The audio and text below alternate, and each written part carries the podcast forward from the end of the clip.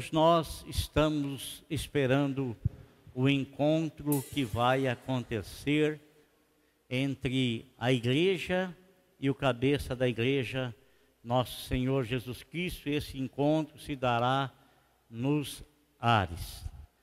Mas enquanto isso não acontece, nós vamos falar de outros encontros que se deram quando nosso Senhor e Salvador Jesus Cristo esteve aqui nesse mundo. Todas as pessoas com quem o Senhor Jesus Cristo encontrou, ou pessoas que se dirigiram até a pessoa de nosso Senhor Jesus Cristo, tudo isso não foi obras do acaso. Assim como não é o acaso estarmos aqui na presença do Senhor, não é acaso.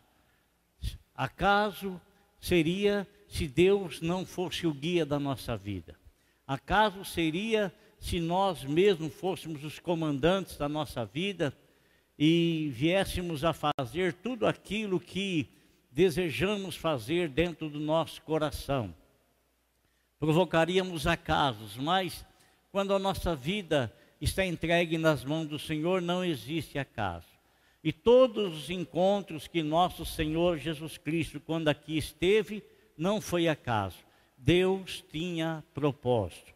E o maior de todos os encontros que o Senhor Jesus Cristo promoveu, né, que o próprio Deus promoveu, foi a vinda de Deus aqui nesta terra encontrar-se com suas criaturas encontrar-se comigo, encontrar-se com você, encontrar-se com todas as pessoas.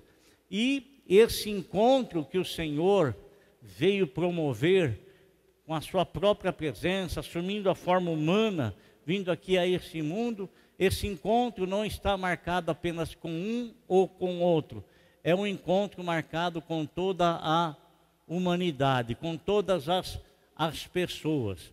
Bem verdade é que nem todos terão esse encontro, nem todos terão, mas aqueles que o tiverem é porque há um traçado de Deus nisso, há uma, uma orientação de Deus nisso. Eu quero ler um texto da palavra de Deus com você, que está aqui escrita é, no capítulo 3 de João, o evangelista capítulo 3 do Evangelho, ou melhor, capítulo 1, desculpe, é,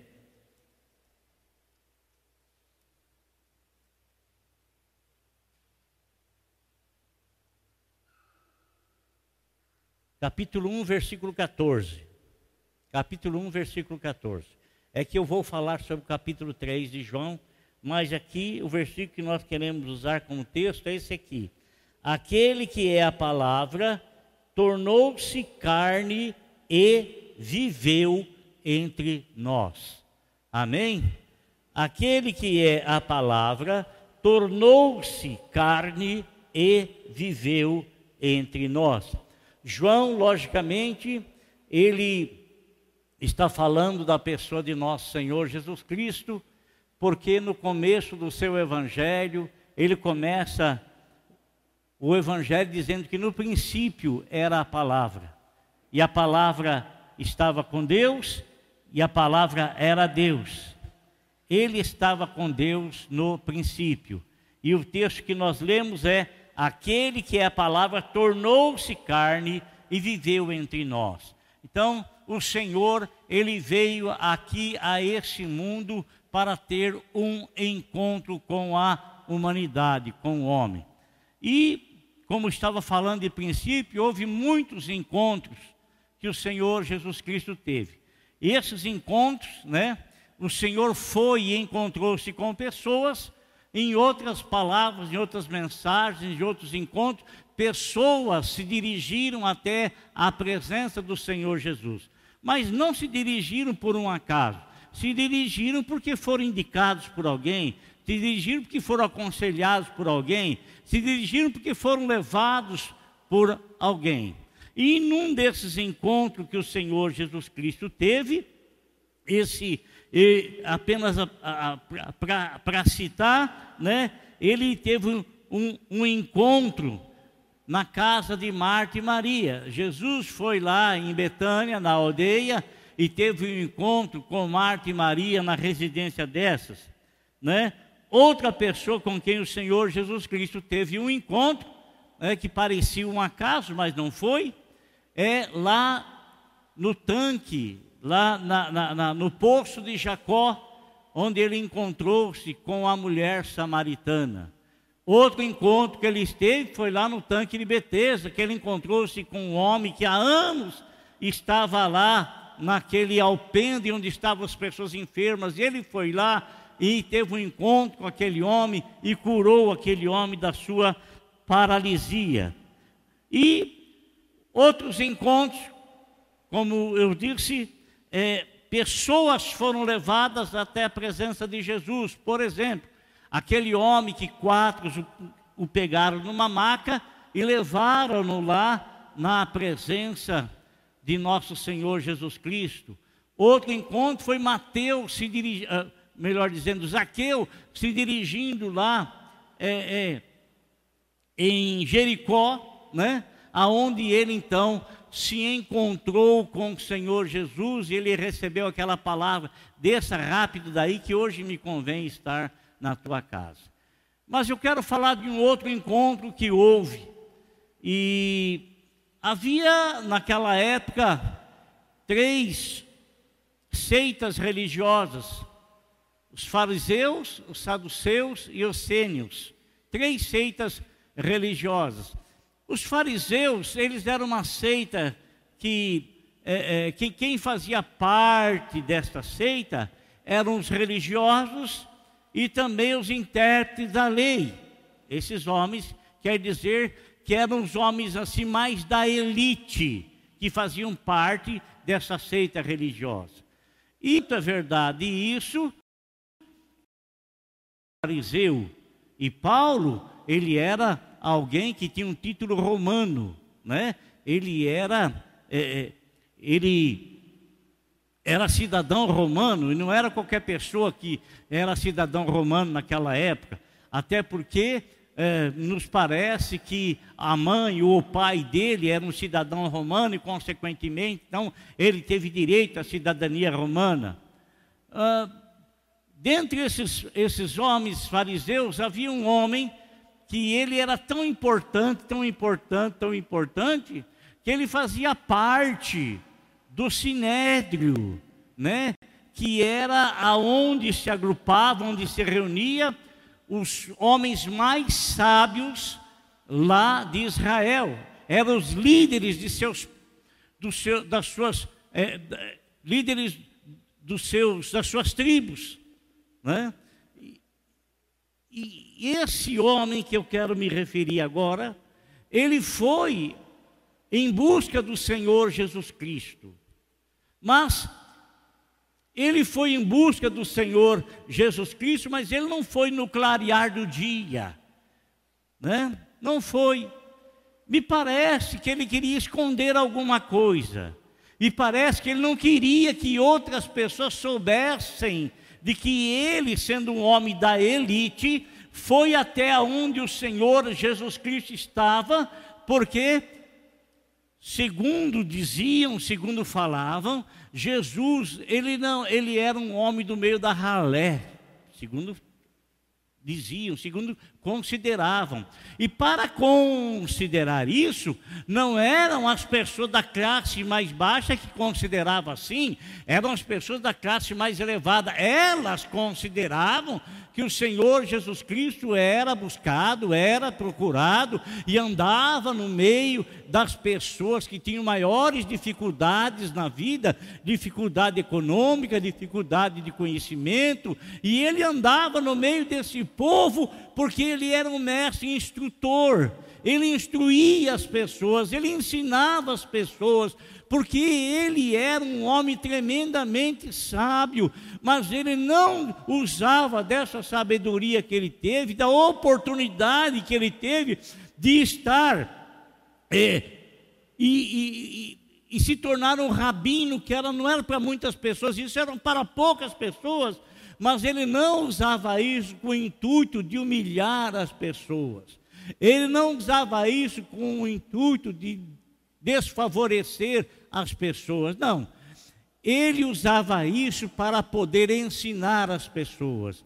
E ele não apenas ensinava a lei, ele não apenas ensinava a palavra, mas ele trouxe uma nova aliança, ele trouxe coisas novas, coisas que acrescentaram sobre a lei, coisas que foram além da lei, além da lei. Então, ele ensinava, e a Bíblia nos fala que o Senhor tinha compaixão das pessoas. Ele tinha compaixão.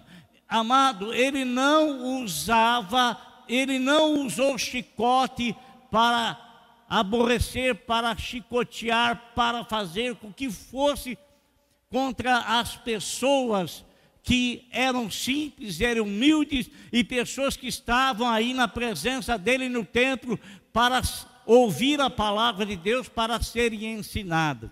Ele usou o chicote dele, na verdade, foi contra aquelas pessoas que faziam da casa do pai casa de vendas e tinham lucros com essas coisas. Ele usou chicote sobre essas pessoas, mas com respeito às demais, a Bíblia nos fala que ele tinha compaixão, ele tinha um amor profundo por aquelas pessoas. Amado irmão, é tão aborrecido. Eu quero, inclusive, quero dizer para você: se um dia te derem oportunidade para você pregar em alguma coisa, não chega lá achando que você é melhor do que os outros, não.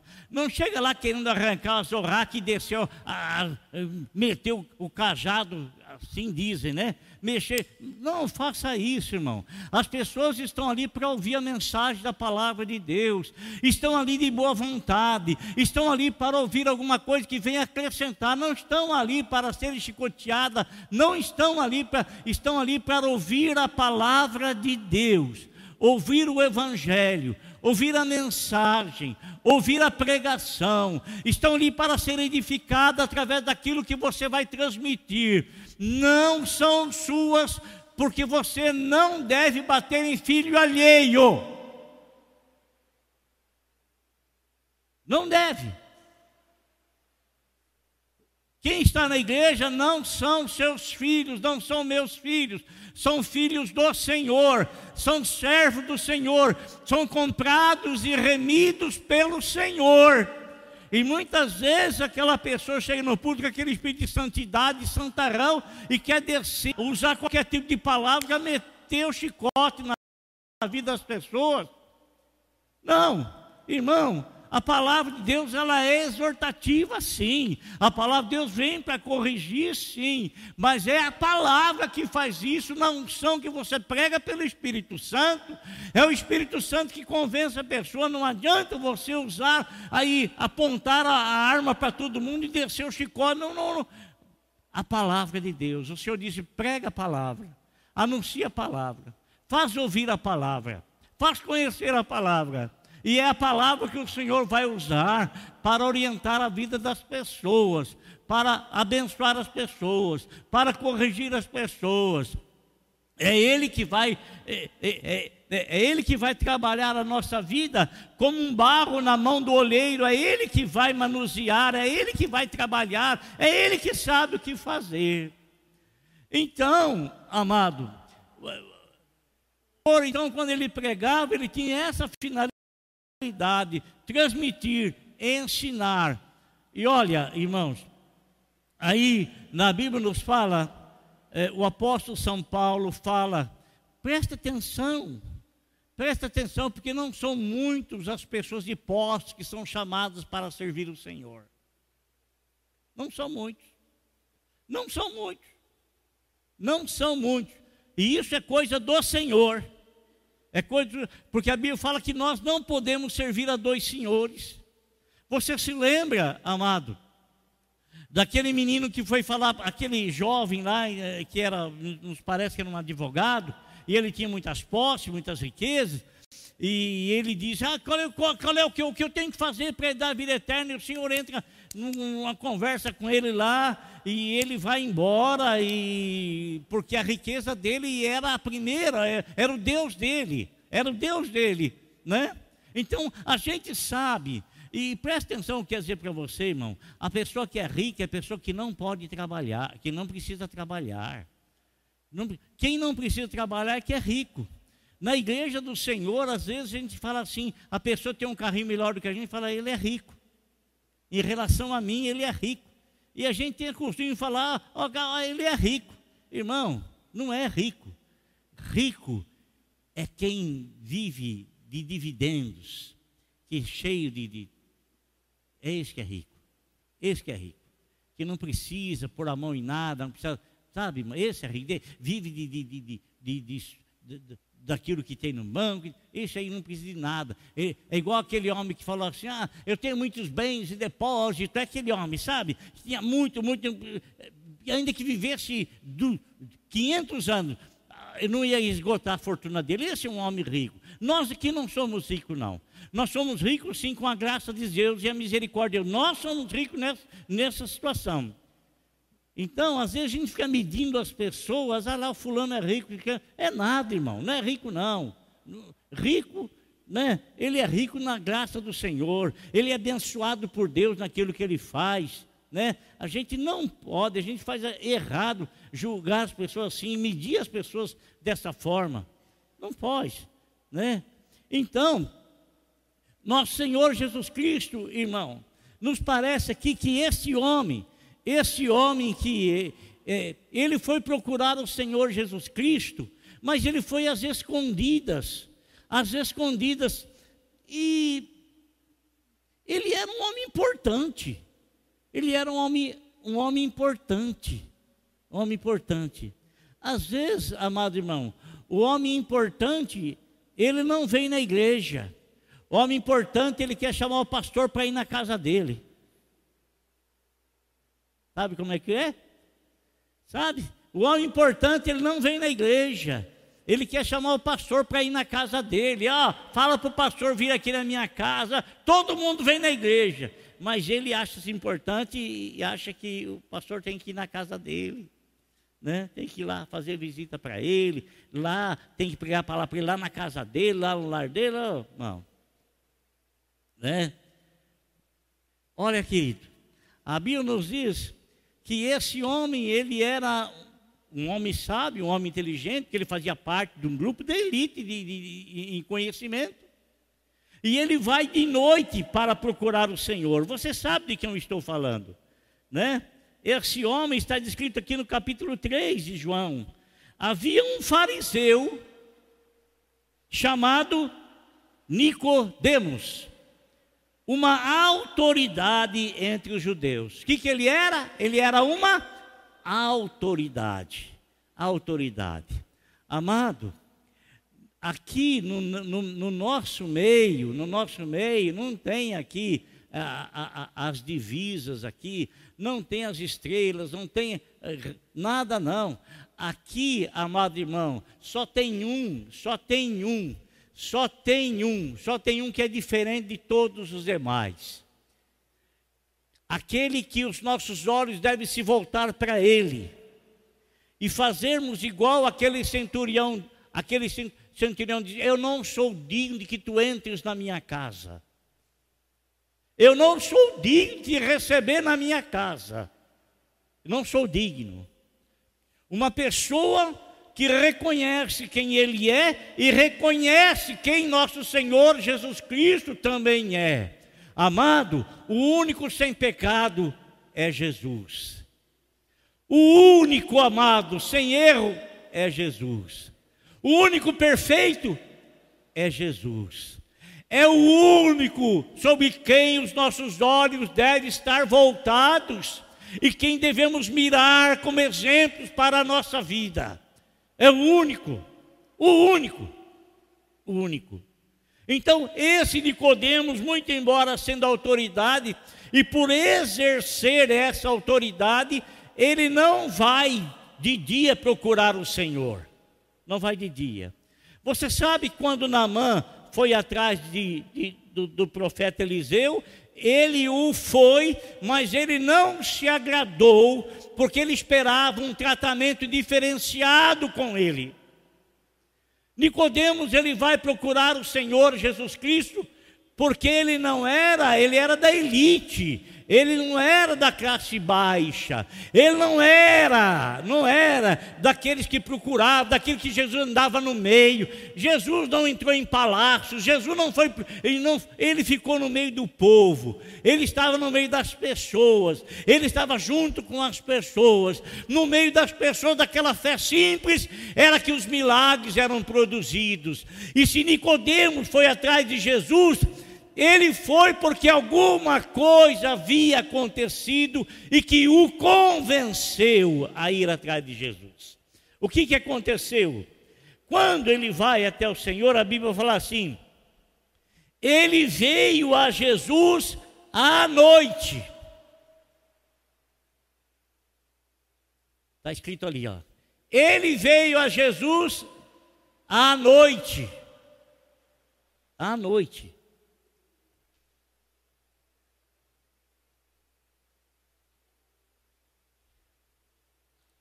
Era de noite para a vida dele também. Porque todo homem que está no pecado, e quando nós falamos de noite, nós estamos falando de escuridão.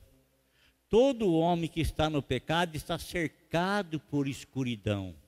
E quando ele começa a ouvir a mensagem da palavra de Deus, que é luz para o nosso caminho, uma centelha começa a surgir na escuridão deste homem. Uma centelha. E Conforme ele vai caminhando em direção ao Senhor Jesus Cristo, ele vai ouvindo a palavra do Senhor, essa escuridão vai se desfazendo, né? A venda dos olhos começa a cair, conforme a Bíblia fala, né? A luz de Cristo, que é a palavra dele, começa a brilhar intensamente no coração dessa pessoa. E está escrito ali em Provérbios, né? Que a luz de Cristo era uma coisa gloriosa e que ela vai a cada manhã, a cada dia, ela vai se tornando clara, clara, clara, clara, até chegar a ser dia perfeito. Tomara que esse dia perfeito já tenha chegado na sua vida. Tomara que esse dia perfeito já esteja e já seja sobre a sua vida. Mas ele continua aqui, vamos dizer assim, ó. Ele veio a Jesus à noite e disse: Olha o que, que ele fala, mestre, sabemos que ensinas da parte de Deus. Oh, ele tinha uma convicção no coração dela, dele. Ele nunca tinha visto Jesus, ele não tinha conhecido Jesus, mas você pode ter certeza de uma coisa: esse homem havia enviado alguém para ouvir o que Jesus ensinava. E essa pessoa que fora enviado por ele para ouvir o que Jesus ensinava, essa pessoa era alguém que conhecia a lei, e ele percebeu que aquilo que Jesus ensinava não era contra a lei. E ele percebeu também que aquilo que Jesus Cristo ensinava era acompanhado por sinais, milagres e maravilhas. Por quê? Porque ele fala assim, olha o que, que ele diz aqui, ó. Ele diz assim: pois ninguém pode realizar os sinais milagrosos que estás fazendo, mas ele não tinha visto nada ainda. Ele não tinha visto nada ainda, é a primeira vez que ele estava se encontrando com o Senhor. E como é que ele sabia? Ninguém pode fazer, sabemos. Ele fala ele mais alguém. Ele fala no plural. Sabemos que ninguém, ninguém pode fazer os sinais que tu fazes, ninguém pode operar os milagres que tu operas, se Deus, o quê? Se Deus não estiver com ele. Ele tinha essa convicção no coração dele. Então, ele foi de noite já, mas ele estava convicto de que aquilo que o Senhor Jesus Cristo ensinava e daquilo dos milagres que Jesus Cristo fazia era uma prova de que Deus era com o Senhor Jesus Cristo. Agora, irmão, presta atenção no que eu quero falar com você. Porque às vezes não adianta nós termos a convicção de que Jesus faz milagre, e ele faz realmente. Não adianta nós termos a convicção de que aquilo que ele fala, ele fala da parte de Deus, e realmente ele é, ele faz, né? Ele, ele é o Deus que se fez homem, é o Deus que veio aqui para se encontrar com os homens. É o Deus que veio aqui para se encontrar com Nicodemos, ou melhor, Nicodemos foi ao encontro dele, porque Deus tinha algo planejado já na história para usar tanto Nicodemos quanto, quanto José de Arimateia lá na, lá na morte de Cristo, na pregação, no, em Cristo ser crucificado e pregado, Deus tinha algo para usar esses dois, essas duas autoridades. Deus tinha algo para fazer, que somente através da autoridade ele conseguiria fazer, haveria permissão de ser feito, que era tirar o corpo de Jesus da cruz, porque foi Nicodemos e José de Arimateia que foram lá depois da morte de Jesus tirá-lo da cruz. Mas uma obra tinha que ser feita antes. Uma obra de trazer o que? Trazer convicção no coração deles. Queridos irmãos, preste atenção no que eu quero dizer para você. Eu sei que você crê em Cristo. Você crê nele porque você ouviu a palavra dele. Você crê nele porque você recebeu milagres, ou então você ficou sabendo de milagres que Deus fez na vida de um, na vida de outro, e isso trouxe você à presença dele, e você veio à presença do Senhor convicto, certo de que ele é o Filho de Deus, de que ele veio aqui para se encontrar com a humanidade, de que ele veio aqui, ele tem autoridade para fazer milagres e tudo mais. Mas veja bem, às vezes, amado, embora sabendo tudo isso, isso não nos traz e não nos dá o direito de entrar no céu por sabermos isso. Porque quando ele fala para Jesus, quando ele diz para Jesus, ninguém pode fazer os sinais milagrosos que estás fazendo se Deus não estiver com ele, em resposta, o que, que Jesus fala para ele? O que, que Jesus diz para ele aí, em resposta, no versículo de número 3?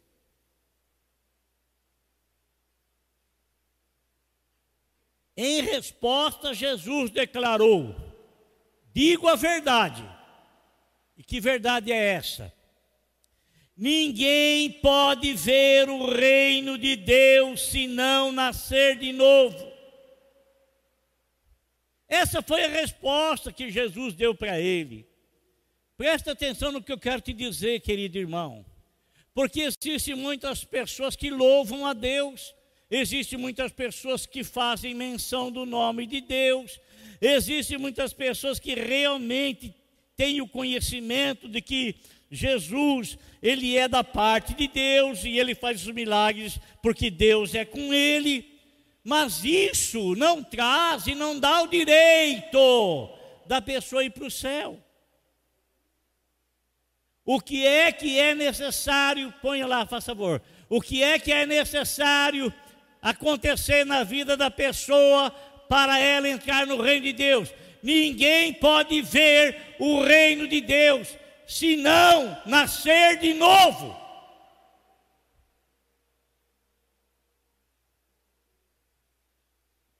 Amado, nascer de novo não é nascer da água do batismo, não. Nascer de novo não é o batismo. O batismo, na verdade, o batismo, na verdade, ele é a, é a exteriorização de algo que aconteceu no seu interior. E só acontece se você fazer aquilo lá, ó você ver o reino de Deus, e para você ver, você tem que nascer de novo. Ser uma nova criatura, porque o reino, as coisas velhas se passaram, o reino de Deus é coisa nova, e só nova criatura pode ver o reino de Deus, e para ser uma nova criatura, você tem que entregar a tua vida para Jesus e consequentemente então você nascerá de Deus. Nascerá de Deus. Vamos mais à frente. Aí ele, Nicodemo, ficou sem entender. Mas como alguém pode nascer sendo velho? Escuta, irmão. O homem era uma pessoa entendida. O homem era uma pessoa sábia, humanamente falando mas aquilo que Jesus Cristo disse para ele eram palavras espirituais, e as palavras espirituais, elas se discernem espiritualmente, e a pessoa que é da carne, ela não consegue entender as coisas do espírito, muito embora o batismo ele é realizado aqui na terra, é algo aqui da terra, é aqui que a gente tem que dar a declaração de fé, não é depois daqui, é aqui. E muitas vezes a pessoa não consegue entender, não consegue compreender por que, que ela não consegue entender, não consegue compreender. Por que, que ela tem dificuldade para entender, dificuldade para compreender? E essa dificuldade ela é demonstrada na pessoa postergar e não desejar ter Cristo como Salvador, e uma vez tendo Cristo como seu Salvador, elas vieram então a passar pelo batismo, pelas águas, porque o batismo nas águas é a exteriorização de algo que você fez no seu que aconteceu no seu interior. Você aceitou Jesus Cristo como Salvador, então com pecado você não entra no reino de Deus. Mas quando você pede perdão dos seus pecados e recebe Jesus como Salvador, você vê o reino de Deus. Você é lavado, você é purificado, você é santificado. Então agora você está, é uma nova criatura, você está num novo reino. As coisas velhas se passaram, eis que tudo se fez novo. Amém? Vocês estão me entendendo, irmão? Estão compreendendo? Amém? Glória a Deus. Então, mas ele, o homem era sábio, mas não conseguia sabe, humanamente falando, tinha conhecimento além dos demais, mas ele não conseguiu entender. Ele perguntou: Mas como é que pode o homem nascer sendo velho? Como é que pode? E ele faz um, um questionamento racional. Vê lá, é claro que não pode entrar pela segunda vez no ventre de sua mãe e ainda renascer. É claro, é óbvio mas esse era o entendimento que ele tinha, ele não conseguia captar o que o Senhor Jesus Cristo estava ensinando, o que Jesus estava falando. Irmão, olha aqui uma coisa. Quantas e quantas pessoas têm dificuldade para entender as coisas de Deus?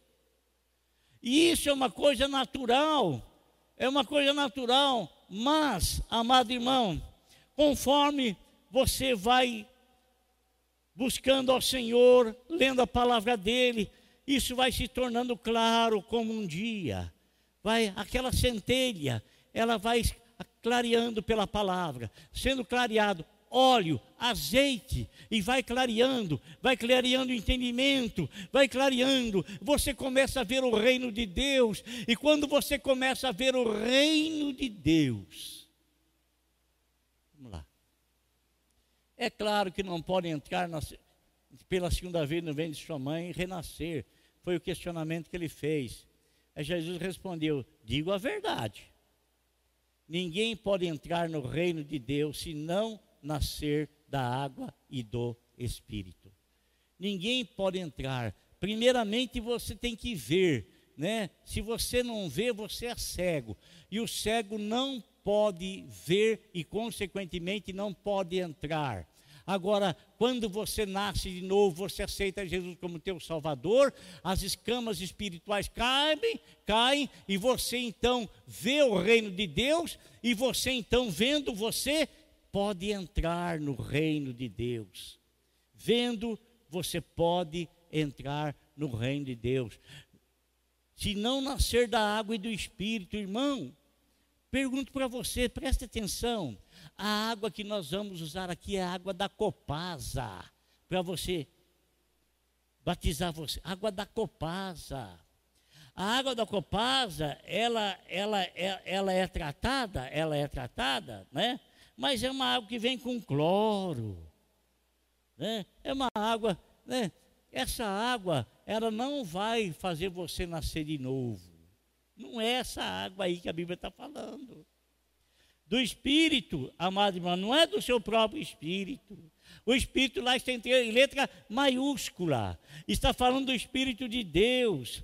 E é o Espírito de Deus que convence você do juízo da verdade, da ju, do juízo, da ju, confundi aqui. É o Espírito de Deus que convence você da verdade, da justiça e do juízo. É isso, né? A sequência assim? É. é né?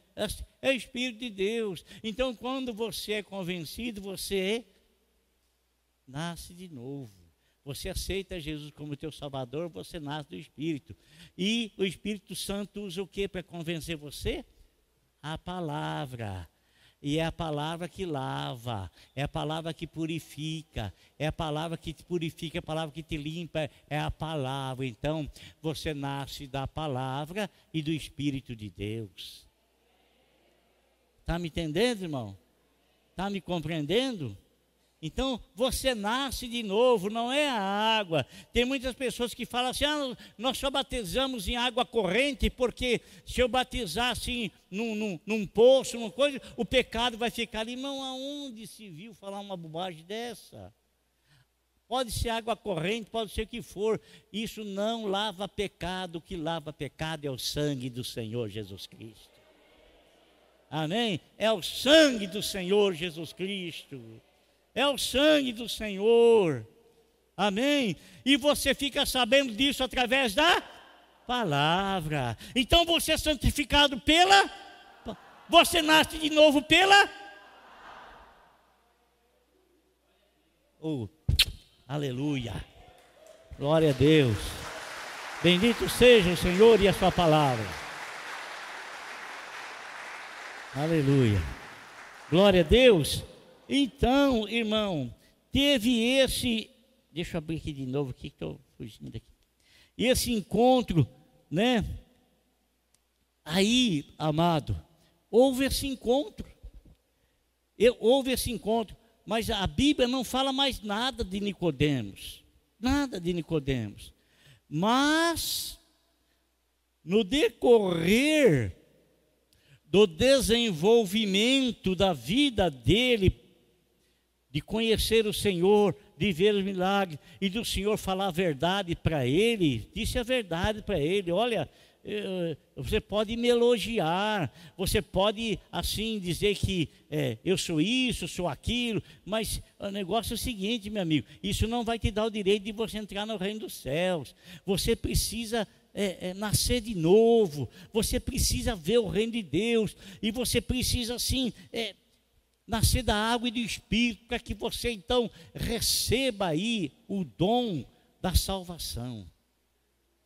Amém, amado? Glória a Deus. E Nicodemos teve esse encontro com o Senhor Jesus Cristo. Ele foi ao encontro do Senhor, mas ele o foi porque alguém lhe orientou que fosse. Mas o Filho de Deus, ou Deus que se fez carne, ele veio aqui a esse mundo para ter um encontro com toda a humanidade, com todos os homens. Aquele que é a palavra tornou-se carne e viveu entre nós. Deus estava em Cristo Jesus, reconciliando consigo mesmo o mundo. Amém? Glória a Deus. Se você já teve um encontro com o Senhor, louvado seja Deus. Então você tem uma carreira aí a correr. Mas se você ainda não teve um encontro com o Senhor e está postergando aí, fica aí embramando, enrolando, fica aí, né? Está é, na hora de você tomar essa decisão. Amém?